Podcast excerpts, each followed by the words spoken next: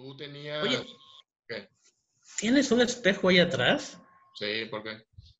Ah, porque según esto de los que creen en el Feng Shui, estar sentado con un espejo hacia atrás atrae o absorbe tu energía. Así que yo no me hago responsable si te desmayas durante la entrevista. ¿eh? No, ahorita, por- ahorita porque entra la luz por la ventana, padre, pues, y si yo me pongo de otro lado, me voy a ver más oscuro, mira. ¿Te fijaste? Y, y creo que esa es la puerta del baño. No, la de acá. Oye, ya pues. Ah.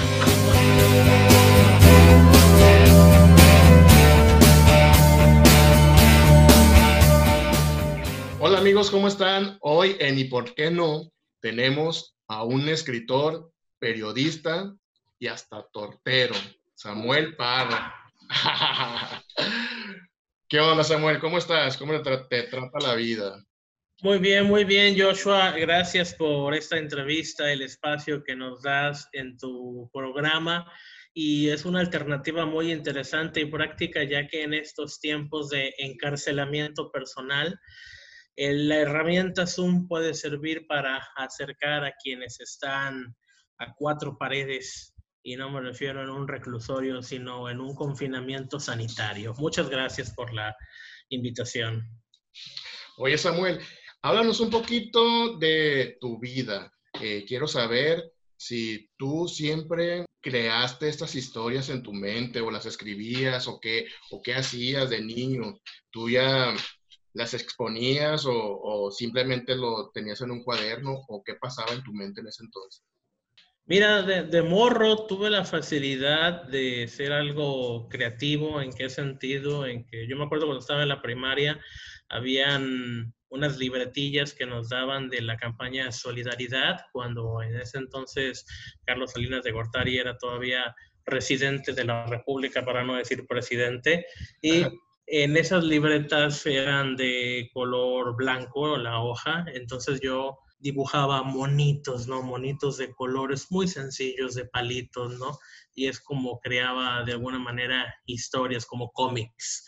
Oh. Fue ahí donde comencé a tener esas inquietudes, pero ya lo literario, lo que va específicamente a la narrativa fue por accidente, ¿no? ¿En qué sentido? Estaba en segundo de preparatoria en la Universidad Autónoma de Sinaloa, en la Prepa Mazatlán, y un profesor de literatura o narrativa nos invita a leer El Ruiseñor y la Rosa de Oscar Wilde. Y un compañero comentó que él no quería leer Oscar Wilde porque era homosexual, ¿no? Entonces uno que sigue el rollo, eh, uno sigue el rollo, no, pues yo tampoco lo voy a leer, ¿no? No, Porque pues es sí. Y no, pues el profesor dijo, lo tienen que leer a un producto de gallina. Entonces, al momento de leerlo, créeme que mi vida cambió 360 grados. ¿En qué sentido? En enamorarme de este personaje, de la sátira, de cómo maneja el humor, el sadismo sarcástico, cómo se expresaba de la población británica de esa era victoriana, donde el bluff él lo masticaba para diglutirlo en textos como la importancia de llamarse Ernesto, el abanico de Lady Windermere, el fantasma de Canterville y tantos, tantos cuentos que pues yo estoy muy agradecido con este escritor irlandés, Oscar Wilde, que fue el que me abrió las puertas a la literatura, ¿no? Así fue como empecé. Oye, entonces, esta forma de narrar de Wilde, ¿ha sido tu inspiración? Porque, o, o no, porque yo veo que he leído tus textos y estás así también como un poco, pues, llevándotelo a sentimientos más profundos, extraños, pervertidos, etcétera. Claro que sí, porque todo es causa y efecto. ¿En qué sentido? Cuando Oscar Wilde escribe, a mi criterio, su obra más sublime, que es eh, La balada en la cárcel de Reading, él ahí descarna su alma. ¿En qué sentido? En que ya está al límite de la muerte espiritual, que su cuerpo está fatigado debido a ese encierro que sufre porque descubren el amorío que tuvo con un hombre y él escribe en esa cárcel la balada de la cárcel de Reading donde él, como te digo, expresa su sentir en un pensamiento que dice, y el tremendo pesar y el sudor sangriento a nadie lo conoce mejor que yo, aquel que viva más muertes que vidas, debe morir más allá. Parafraseando, ¿no? Oscar Wilde, y causa y efecto en qué sentido? En que lo que te pasa es lo que transmites, lo que sueñas es lo que limitas y lo que pretendes que se lleve al papel, al final le das un giro, ¿no? Que otras de mis influencias también muy fuertes, bueno, vienen siendo los escritores malditos, en este caso como Charles Bukowski, el último de los escritores trágicos, Ernest Hemingway, y ya si nos vamos hacia lo sádico, hacia lo ruin, pues están estos otros escritores como Alan Ginsberg, Jack Rock, donde tratan de sensibilizar, pero a través de la atmósfera estadounidense, LSD, all sex, rock and roll, de lo que se vivía en los años 60, 50 en Estados Unidos. Se trata de que intentes hostigar a a tu ser, a tu cuerpo, a tu alma, para que lo peor o mejor de ti salga en ese texto, ¿no? Pero yo me he ido más al otro lado, no solo, no a las historias bonitas y felices, sino a lo gorno, a lo grotesco, a lo inusual, que es lo que me ha funcionado. Y bueno, obviamente hay lectores para todos, ¿no? Yo no te puedo leer, escribir como Carlos Cuauhtémoc Sánchez porque es un bodrio, pero sí te puedo escribir o intentar escribir como alguien que está cortándose las venas, pero en el más estricto fino estilo de la palabra. Oye, no, pero a eso me refería, a que eres crudo. Por ejemplo, en, el, libro que hiciste... Lo resumiste, lo resumiste, soy crudo. Sí, sí, sí, sí. En tu libro, en tu libro, En la piel de un adicto, te basaste en tu historia personal. Mira, el libro En la piel de un adicto eh, rescata un género de la literatura que es la confesión. El primer escritor que se considera que manifiesta este estilo narrativo es Santo Tomás de Aquino en sus cartas, ¿no? en sus confesiones. Y parte en que debe de existir el desdoblamiento del personaje a partir de sus vivencias, ¿no? Ya de él depende cuánta ficción o cómo puede caracterizar el entorno, los personajes, el ambiente, para que esa confesión este, sea lo más cercana a la realidad, ¿no? En la piel de un adicto habla sobre un personaje llamado Barry González, que él no sabía que comía para vivir, cuando al revés es vivir para comer. Entonces, él solamente tenía esa manifestación de querer comer por necesidad de llenar espacios y huecos emocionales, ¿no? Lo que sucede con este cuate es que ingresa en una clínica para adicciones y ahí él descubre que es un adicto a la comida, ¿no? ¿Por qué en la piel de un adicto? Porque la piel es lo que nos recubre a nosotros, es como una coraza y pues en esto se ve la enfermedad, ¿no? Aquí está aquí está tu adicción, papá. Oye, pero lo que me, lo que quería yo preguntar no era tanto la historia, sino que, que principalmente... no, es que me eché el choro? No, no. Lo que a mí me llama la atención es que, como dicen, nadie es profeta en, tu, en su tierra y tú prácticamente, no digo que pasaste desapercibido aquí, sino que otras personas de otro país se fijó en ti y ahora tu novela está en muchas partes del mundo. Mira cómo muevo la papada como pelícano. Bueno, pues sí tienes razón, uno no es profeta en su tierra. Eh, en la novela de La piel de un adicto se publica por un golpe de suerte. ¿En qué sentido? Tengo una amiga que es bailora de danza contemporánea de la India, que vive en Guadalajara, y ella me comentó de una convocatoria que lanzaba la Academia de Artes y Letras de la India a través de un premio que se llama Memoria en el Alma. ¿En qué consiste eso? Es un sistema de becas que tú mandas tu proyecto y si es afortunado, si es seleccionado, eh, lo patrocinan para que se haga realidad, ¿no? En este caso yo mandé el proyecto de mi libro, que de haber sabido que iba a ganar hubiera mandado un presupuesto mayor, ¿no? Pero el punto fue que algo les gustó en la edición número 39 de Trabajos Seleccionados, que fui y soy todavía el, el único mexicano este, que ha ganado este premio ya que, como te digo, tiene 39, bueno, tiene 39, 40, 41, 43 años ya a la fecha, fue como te digo un golpe de suerte, ¿no? Creer en que iba a haber algo, gastar este, como 3 mil pesos en paquetería para mandar el texto, ya que ellos no manejan correo electrónico, no manejan página web. Todo es algo muy, ¿cómo se puede decir? Minimalista en la organización, así que pues era dar un golpe de palo a ciegos, ¿no? O de ciegos, como se dice. Fue así como se logró y bien dices, uno no es profeta en su tierra, quizá pasó desapercibido en su momento, pero a final de cuentas te quedas con la satisfacción de que ese libro abrió muchas puertas, conocí a muchas personas importantes y más que nada mm, civiles que tienen la adicción a la comida, ¿no? Eso fue lo mejor, encontrar a otros afines. No, y luego la, la foto de portada que él tiene, ah, caray. Súper adictiva. Sí, sí, sí. Pues dicen que el que no vende no enseña. ¿no? claro, claro, claro. Hay que ser valientes y hay que ser arriesgados en todo. Pues es que si es tu producto, hay que meterle de tocho morocho, ¿no? En este caso, ¿qué fue lo que hicimos? La fotografía la tomó una joven mazatleca llamada Alejandra Rojas, que estando en pláticas con ella, eh, sobre cómo diseñar este elemento virtual. Mira, aquí está la portada del libro. Vamos a ver si se puede ver, ahí está. Pues sí, se ve que es un desnudo, ¿no? Entonces, lo que hicimos fue desenmarañar el misterio de la piel de un adicto y decidimos, bueno, que si en la piel está la adicción, pues que vaya la piel en la portada, ¿no?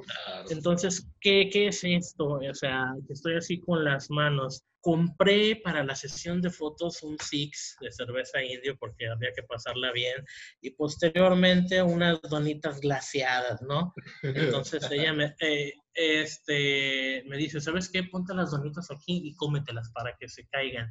No, y le dije, mejor me los pongo aquí y hago esto para que vuelen. Entonces, al hacer esto, que están volando las partículas de pan, ella con la cámara en, ráfaga empieza a disparar y esa fue, bueno, la mejor fotografía a criterio de ella, ¿no? Donde se ve la explosión de la enfermedad, ¿no? Eso es en la piel de un adicto, ¿no? Por eso las fotografías este, habla, en desnudo y de hecho actualmente la novela está a la venta en Amazon, pero en Amazon estamos usando otra portada que es esta, ¿no? Exactamente. De hecho, era una de las propuestas que se iban a utilizar en un principio, pero pensamos que era algo fuerte o susceptible, ¿no? Para ciertas personas. Está a la venta en Amazon para que las personas compren el libro si están interesadas. Oye, ¿y qué te llevó? Más bien, ¿cómo fue que llegaste a, a llegaste a trabajar en periódico, televisión, medios de comunicación en general?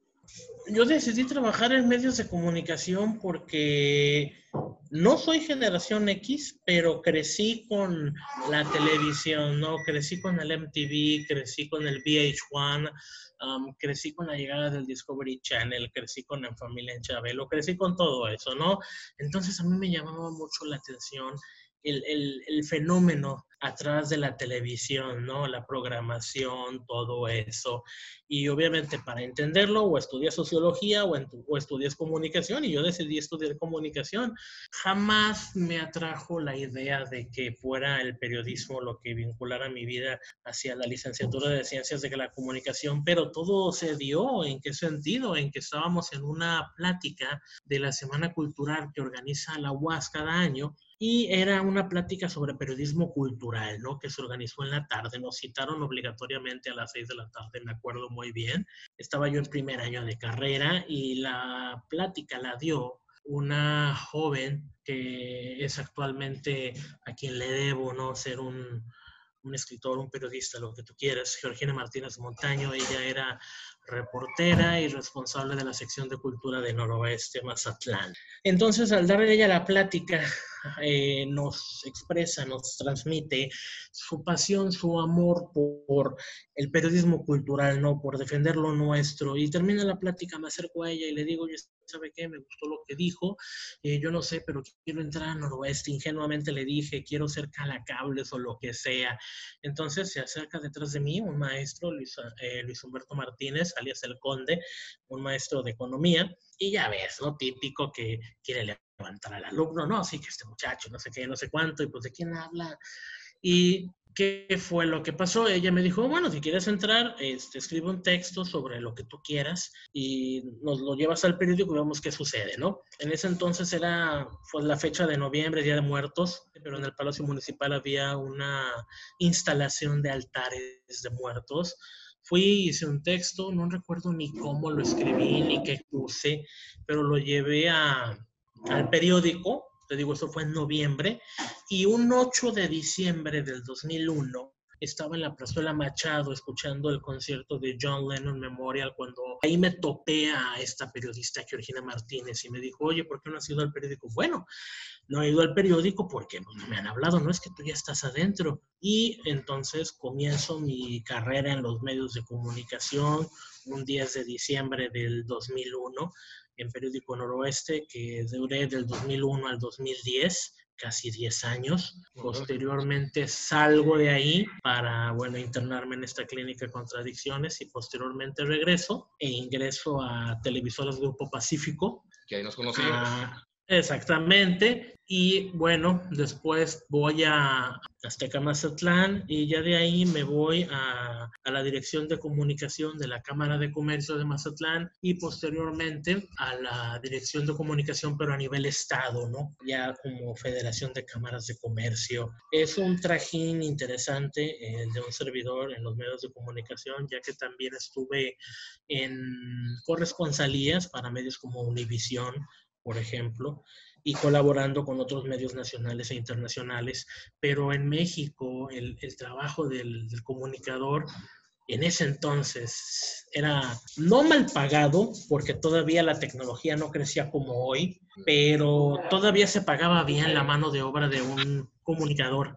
Ahora yo no sé si es para suerte o mala suerte que llegue alguien con un teléfono celular y al estar grabando un hecho, él ya está difundiendo la información, ¿no? Ahí lo que es vulnerable es la veracidad de la información, el manejo de los datos y el modo en que lo transmite, ¿no? Creo que esta transfiguración de lo que es un comunicador se ha no vulgarizado, pero sí popularizado, ¿no? Antes el fenómeno que Giovanni Sartori denominaba como homos videm, que era el hombre de la televisión, bueno, ahora es el homo mono, ¿no? ¿En qué sentido? En que somos seres independientes a través de estos aparatos. Aquí ha terminado el comunicador a ser reemplazado por un teléfono celular.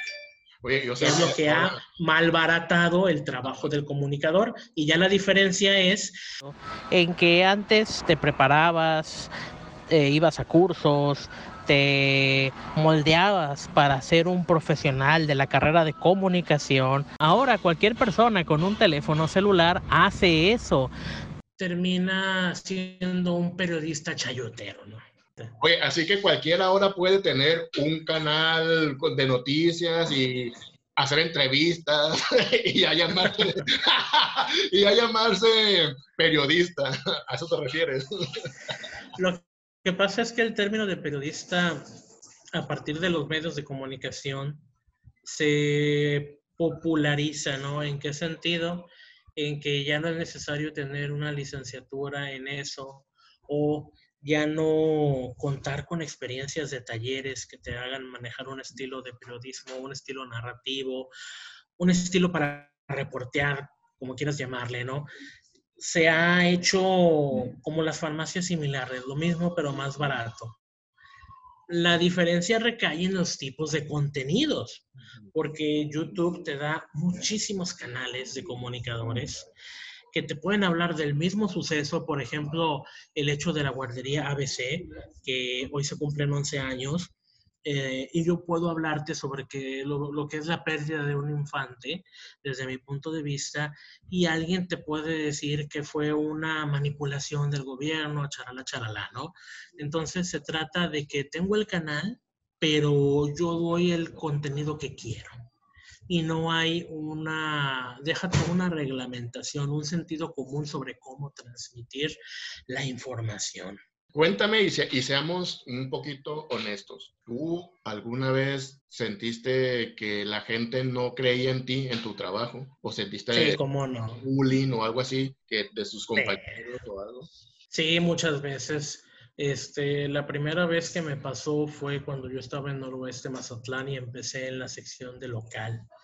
Mm, un reportero, no recuerdo quién, habíamos terminado de cubrir un evento y él estaba comentando con sus compañeros y yo estaba ahí, compañeros de otros medios, ¿no? De que la nota le íbamos a dejar para, para pasado mañana y que la otra información que había dado en la entrevista le íbamos a sacar hoy. Si yo le dije, ¿por qué? O sea, ¿por qué voy a hacer lo que tú me dices? Si yo quiero, yo voy y la presento a mi editor para que la publique. A mí me mandaban a cubrir este evento. Ponle tú que fue una actitud ñoña en el sentido de que no sabía cómo se manejaban las clicas o las banditas de reporteros que andan de un lado a otro todos juntos porque les da hueva cazar la exclusiva, pero yo nunca fui así, yo quise siempre reportear en solitario, buscar la información propia, no permitir que otros tuvieran las mismas notas que yo, pero obviamente si te mandan a un evento tu medio y ahí te topas a los otros reporteros, pues ya de ti depende obviamente si te metes al, al redondel, ¿no? El punto es que sí, sí había esa incertidumbre de cómo reportear, de cómo convivir en ese medio que aquí en Sinaloa eh, pues es muy crítico, es muy voraz, muy envidioso. Y lamentablemente pues había gente, ¿no? Que no creía en mí, que me veía como un bicho raro por eso, ¿no? Porque yo no era igual que ellos. Y para mí el reto más fuerte o lo que tuve que sacar adelante fue el prepararme, el salir adelante. Hay una fundación que se llama Prensa y Democracia que cada año emite una beca para estudiar en la Universidad Iberoamericana y yo desde el 2004 estuve compitiendo por esa beca, ¿no? Eh, participé tres veces, no quedé. Hasta la cuarta vez fue que me dieron la noticia de que fui este, aceptado y la verdad fue un gusto enorme porque ni siquiera yo creía en mí mismo y más que un buen amigo, José Luis Paredes, recuerdo que me jaló a la sala de juntas y me dijo, hijo, demuéstrales que tú eres capaz de eso y más. Y era llevar materias afines a tu trabajo, materias de redacción, materias de traje muy buenas calificaciones, todas de 9 y 10, porque obviamente tienes que pasar las materias, y a la vez demostré con mi trabajo lo que había aprendido en, en, esos seis meses de instancia en la Ciudad de México. Entonces, eh, en esos seis meses, obviamente demostré lo que yo aprendí, lo que yo sabía, pero aún así había personas que no les gustaba lo que yo hacía, ¿no? Que te metían zancadillas. Pero fíjate que el karma es tan generoso que se ha encargado de taparle la boca a muchos Sí, sí, sí, sí, sí. Yo se lo dejo todo al karma, que se los chingue.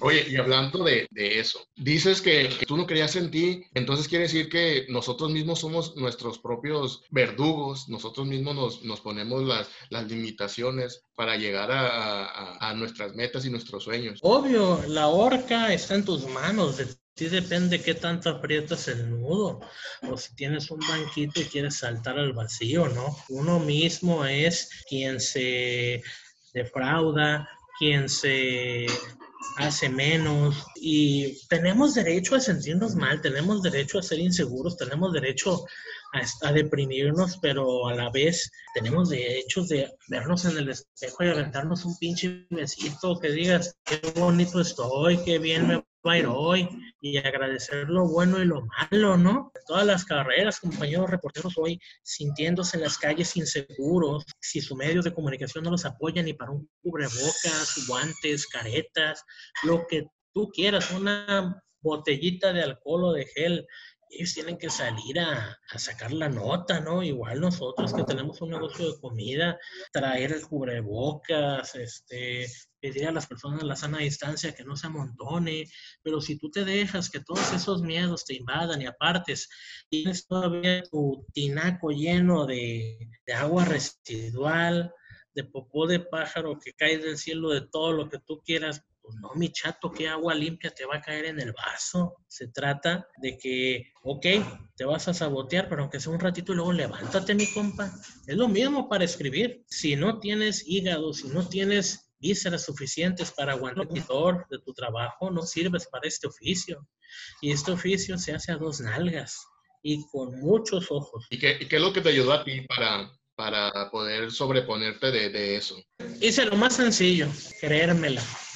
Eso fue lo que hice. Darme mis cinco minutos de soberbia, que soy una persona muy soberbia, lo que hago lo acepto. Pero si no te crees tú que eres el más chingón, no vas a hacer nada en la vida. Te subes al ladrillito, agarras aire y te bajas. Porque va a haber muchas personas que se van a acercar a ti y te van a decir, oye, qué padre tu trabajo, esto, felicidades. Pero por detrás te estás dando la puñalada. Entonces, lo que necesitas es ser diplomático e hipócrita. y como te digo, es, trata de saber con quiénes estás, quiénes te rodean. Afortunadamente aquí en Mazatlán, el gremio literario es un gremio muy unido, muy querido, muy solidario. No hay envidias. En el tiempo que yo tengo en el medio activo de la literatura, no he sentido eso. Ni saber que alguien habla de ti o X o Y, no, te tiran calabaza que es muy diferente a lo que se maneja entre reporteros, ¿no? En ese gremio, donde sí hasta te dicen de frente que eres una mierda. Pero no, aquí a nivel local no lo he sentido. Ya a nivel nacional obviamente es otra cosa, ¿no? Ahí es ya enfrentarte con un monstruo de 100 cabezas, ¿no? Que son las editoriales, pero es algo que, que te nutre, que me nutre, que me gusta, que lo disfruto, ¿no? Escribir es algo que cambia tu vida y te permite hacer lo que no harías en la vida real o si no, te permite deformar tu realidad para crear una identidad diferente, ¿no? Eh, amigos, les quiero compartir que hace como, no sé, menos de un mes, ¿sí? Samuel invitó a varios amigos, colegas o gente talentosa para escribir una antología con temática de lo que estamos viviendo actualmente. Samuel, cuéntanos qué ha pasado con Somos Islas a partir de que tú ya subiste el, libro digital a, a la plataforma. Mira, el proyecto No Somos Islas nace a partir de un poema de un escritor llamado John Donne. El poema dice más o menos así, No man is an island entire of itself. Every man is a piece of the continent, a part of the main. If a cloud be washed away by the sea, Europe is the less. As well as I promontory were, as well as I manner of the friends or a thing onward. ¿Qué quiere decir esto? Quiere decir que si yo te golpeo, me duele a mí. Si tú te sientes afectado, me perjudicas a mí.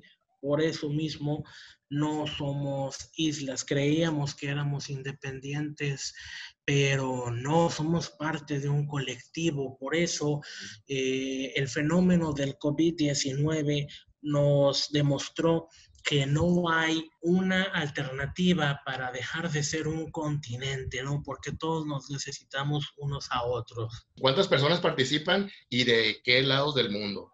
Mira, son más de 30 escritores los que participan en este proyecto, dentro de los cuales estás tú. Participan autores de Rusia, de Armenia, de España, de Colombia, de Perú, de Guatemala, de Honduras, de El Salvador, de Italia, de Tenerife, de Estados Unidos, de Argentina, participa también eh, de aquí de nivel México, de la Ciudad de México, de Guadalajara, de Aguascalientes, de Sinaloa, de Baja California, de Tapachula, Chiapas, de Veracruz.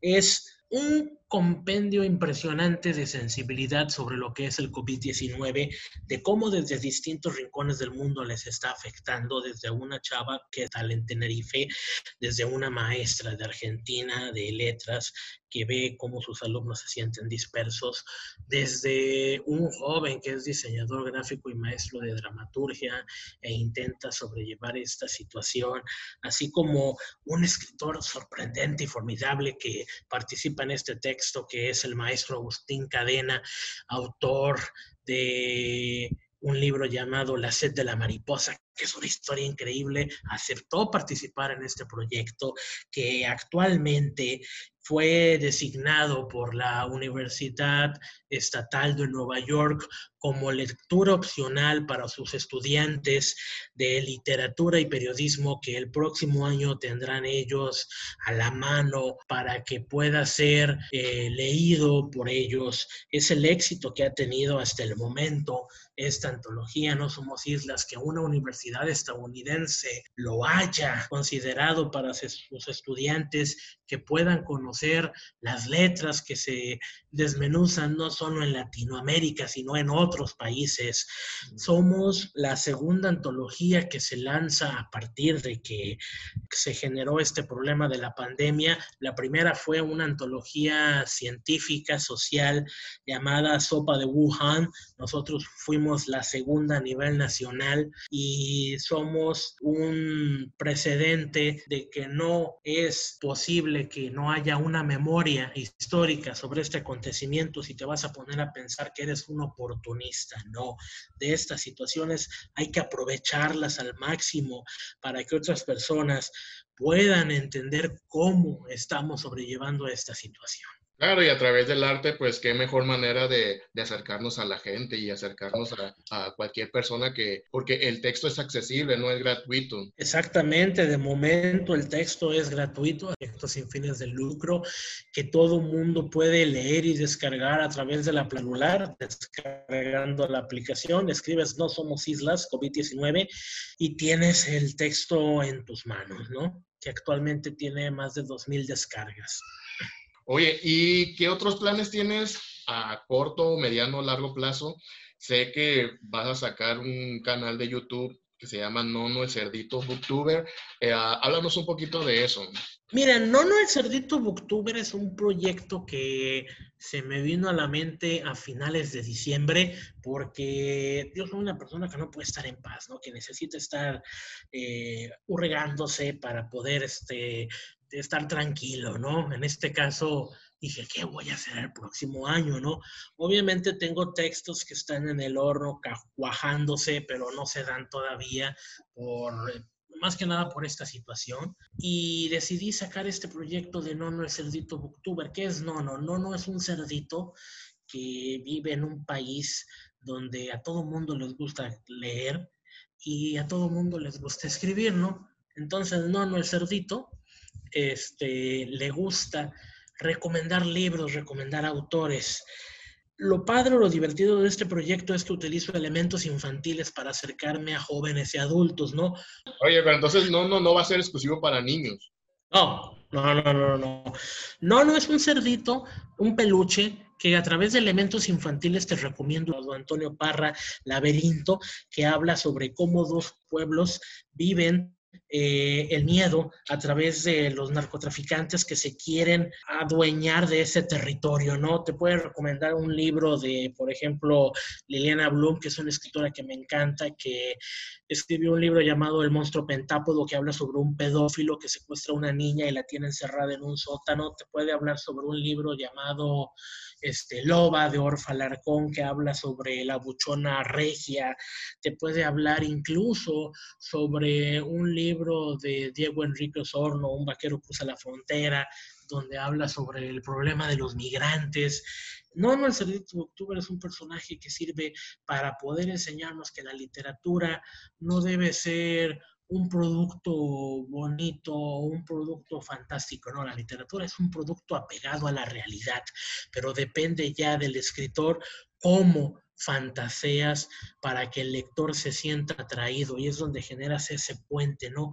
Porque nosotros como autores debemos de generar empatía a través de experiencias personales, a través de experiencias que escuchamos o de rumores o chismecillos que nos llegan y a través de la ficción es como podemos crear estos elementos fantásticos, ¿no?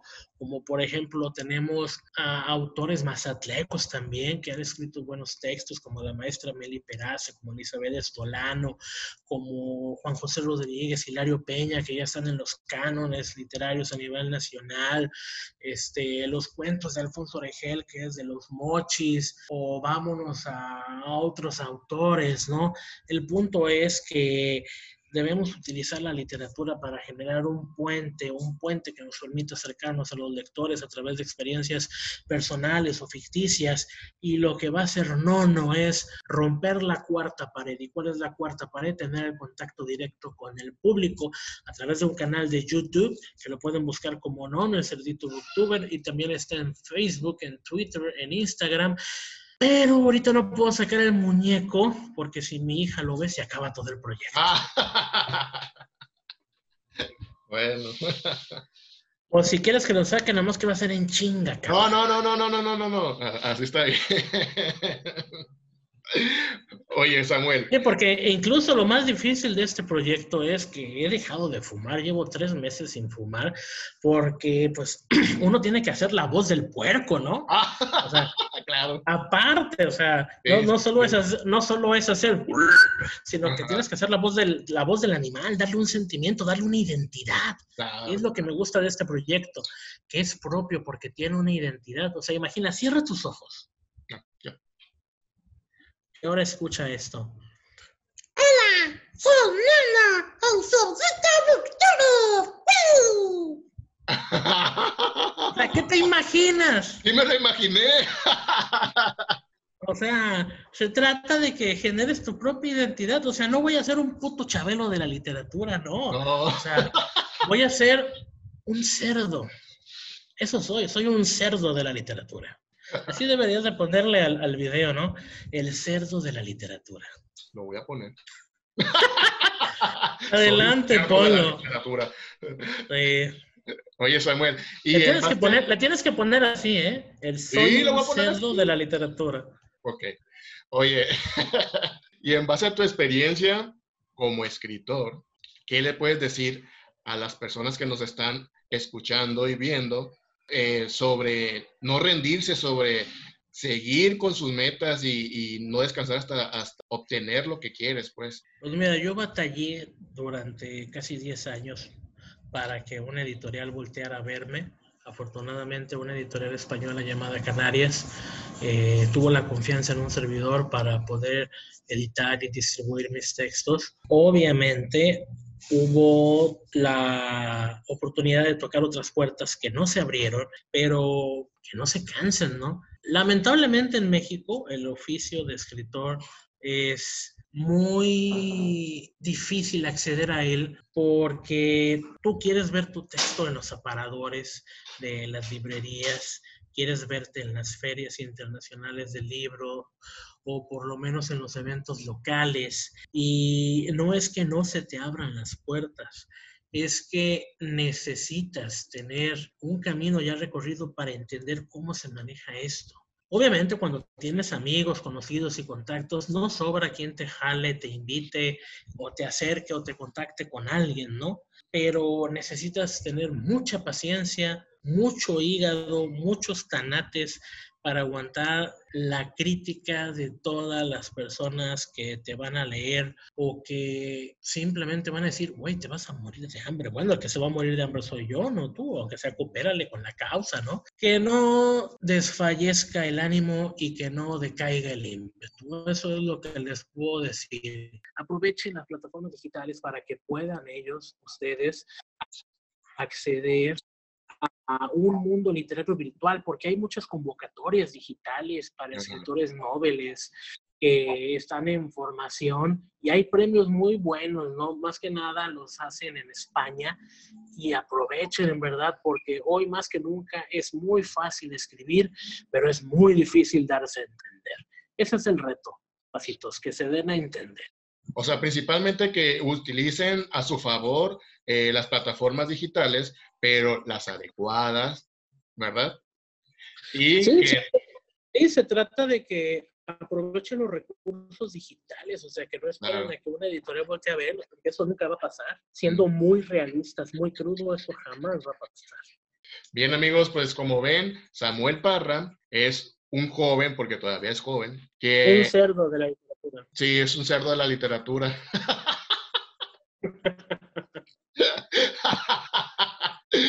que no se ha detenido para realizar todo lo que ha querido. Ha utilizado las cosas que ha tenido enfrente, las ha utilizado a su favor, no se ha detenido por si que las personas hayan comentado algo negativo sobre lo que escribe. Él dijo, chinguen a su madre, yo lo voy a hacer y miren lo que ha logrado. Ha logrado que una editorial extranjera edite y saque eh, su libro En la piel de un adicto y muchas cosas más que poco a poco ha, ha estado generando. Samuel, pues muchas gracias. ¿Algo más que quieras decir para despedirnos? Si no, pues mucho gusto. claro que sí, que un saludo y una mentada de madre no se le niega a nadie. Muchas gracias a todos y quien se ponga el saco, que chinga a su madre. una disculpa, pero soy muy, así como escribo, soy, soy muy mal hablado y a mí no me gustan las poses. Yo soy como soy. bueno, pues muchas gracias amigos. Nos vemos muy pronto con otra persona, con otro personaje igual de sabroso que mi amigo Samuel. ¿Sabroso está bien? Sí, sabroso. Sale, pues, nos vemos. Gracias, Joshua, por tu espacio y que haya más entrevistas como estas con personas que tienen talento y si no lo tienen, lo intentan. Te felicito por este canal. Reconozco eh, el ímpetu, el trabajo, el esfuerzo que has demostrado y con resultados está en que no solo eres diseñador, no solo has sido camarógrafo, reportero, también un monero muy bueno, un escritor de novelas picarescas que ojalá podamos ver en, en, impresión muy pronto. Ya se imprimieron en su momento en el periódico Primera Hora, ya afinado, pero ojalá haya una recolección de esos textos, ¿no? Y felicidades nuevamente y un saludo a todos tus escuchas o telespectadores, o cómo se les, llama, se les llamará ahora, a tus followers, a John's followers o no, como believers. ¿Tú, no tienes algo así? ¿No tienes estas cosas? Es que nos ven y nos, nos ven por YouTube y nos escuchan por eh, Spotify. Ah, ah, mira, qué nice, qué nice, qué nice. En todos lados, Samuel. En todos eres lados. como Telmex, tienes Netflix, tienes Claro Video, tienes Internet, tienes... Eres como un sueño de ese sueño nunca quiero despertar. Por eso nunca, ya nunca quiero dejar de soñar. Dale, pues un abrazo y nos vemos muy pronto lo mejor. Gracias. Eres como un sueño y de ese sueño nunca quiero despertar. Por eso nunca soñar.